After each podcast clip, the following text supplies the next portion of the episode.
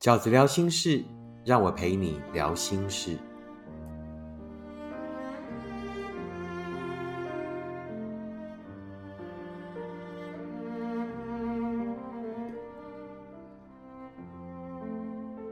大家好，我是饺子。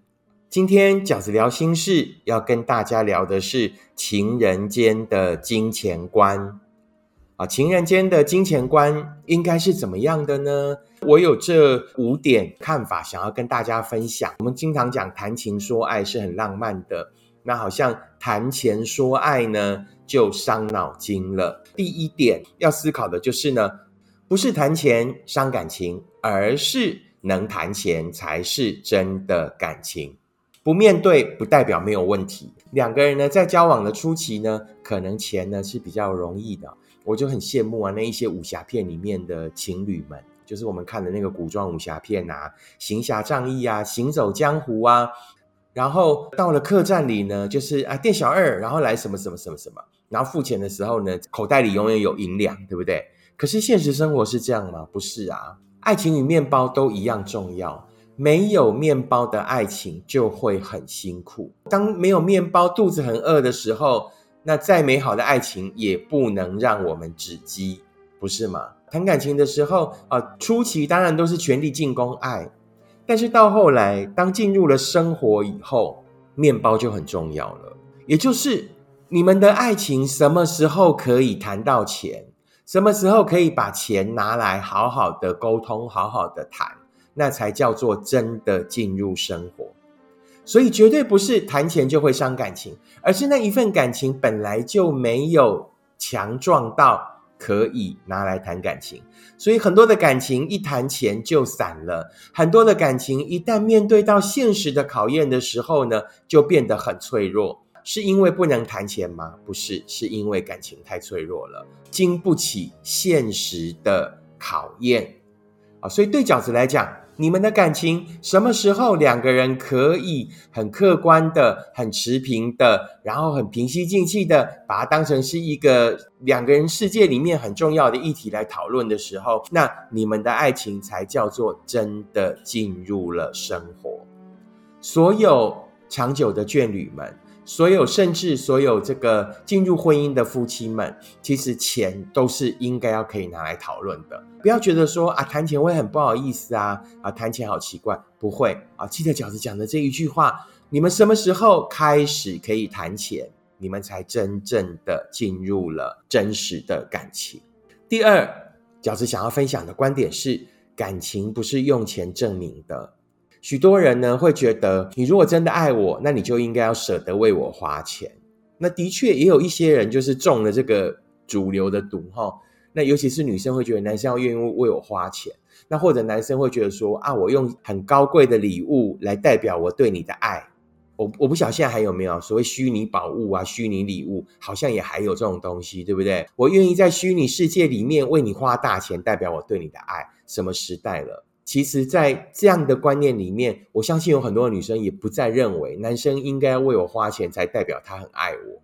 我觉得男生只要不小气，彼此只要不小气，不要很抠的情况下，我觉得都是 OK 的啊。不一定对方要很舍得为我花钱，为什么钱我自己也有啊？我反而比较在意的是你有没有对我用心，你有没有在意我说的一些话，你愿不愿意在我们的两人世界里面。把心思花在那一些更细微的事物上，所以感情不是用钱证明的。在两人世界里面，越早谈钱，然后呢，这个 A A 制啊，或者是这一次我付，下一次你付啊，你们要精密到什么程度？A A 制要小数点到这个零下三位数都 OK，讲好就好了。但是千万不要有一种用爱勒索的观念，就是觉得你只要爱我，你就要为我花钱。不要中那个火山孝子的毒，就觉得呢，那我要用钱，好用呃物质来证明我对你的爱，这都是很奇怪的，都是很不健康的感情。第三个饺子要跟大家分享的观点是，两个人如果是在交往的初期啊，最好是不要有金钱的来往。什么叫交往初期？如果你一定需要一个年限的话，好，那我觉得是起码在交往的一年内，啊，彼此都不要有金钱借贷的关系。会让感情变得更复杂。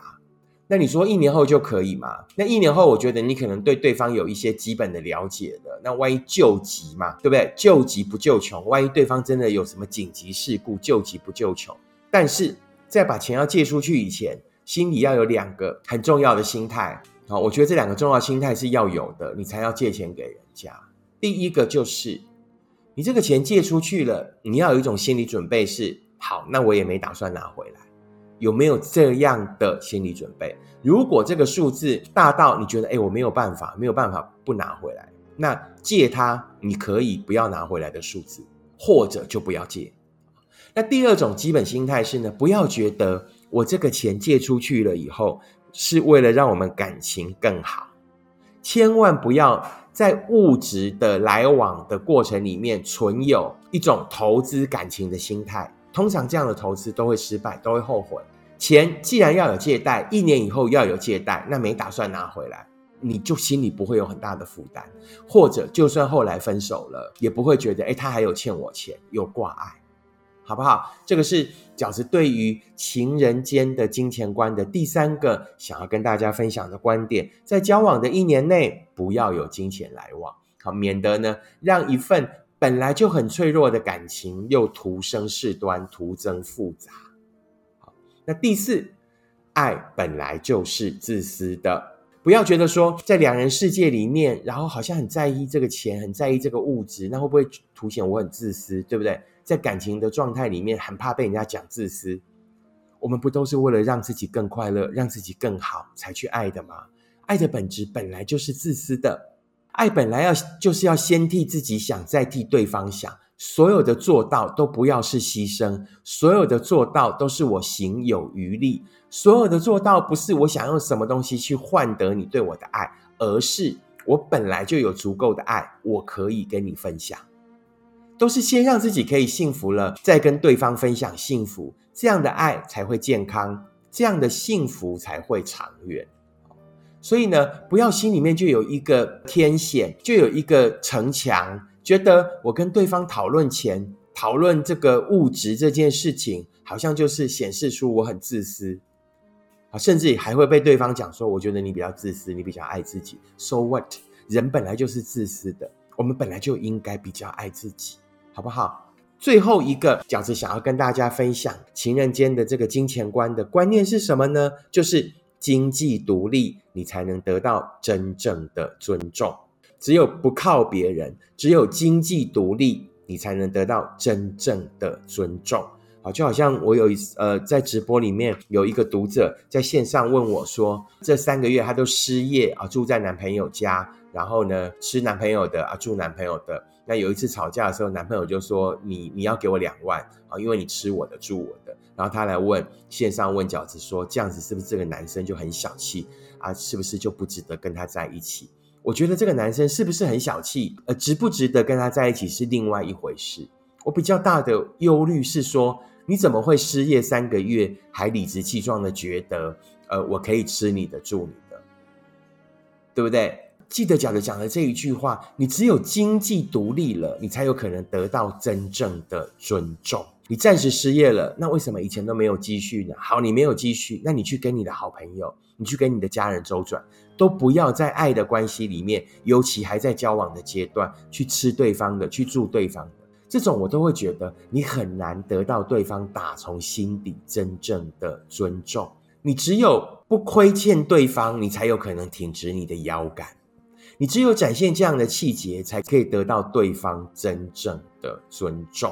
好不好？好，以上就是饺子呢，想要跟大家分享。我觉得情人间的金钱观啊，有五个重点。第一，不是谈钱伤感情，而是能谈钱的才是真的感情。第二，感情不是用钱证明的。第三，交往一年内不要有金钱借贷。第四，爱本来就是自私的，要先为自己想。第五。经济独立，你才能得到真正的尊重。希望这样的分享也可以提供大家一些多的思考的方向。如果你喜欢饺子的 Podcast，请你按五颗星、留言、订阅，并且跟你身边的朋友分享。如果你喜欢饺子的观点，请你用行动支持饺子二零二二年的书。时间才是最后的答案。我们下次 podcast 见，拜拜。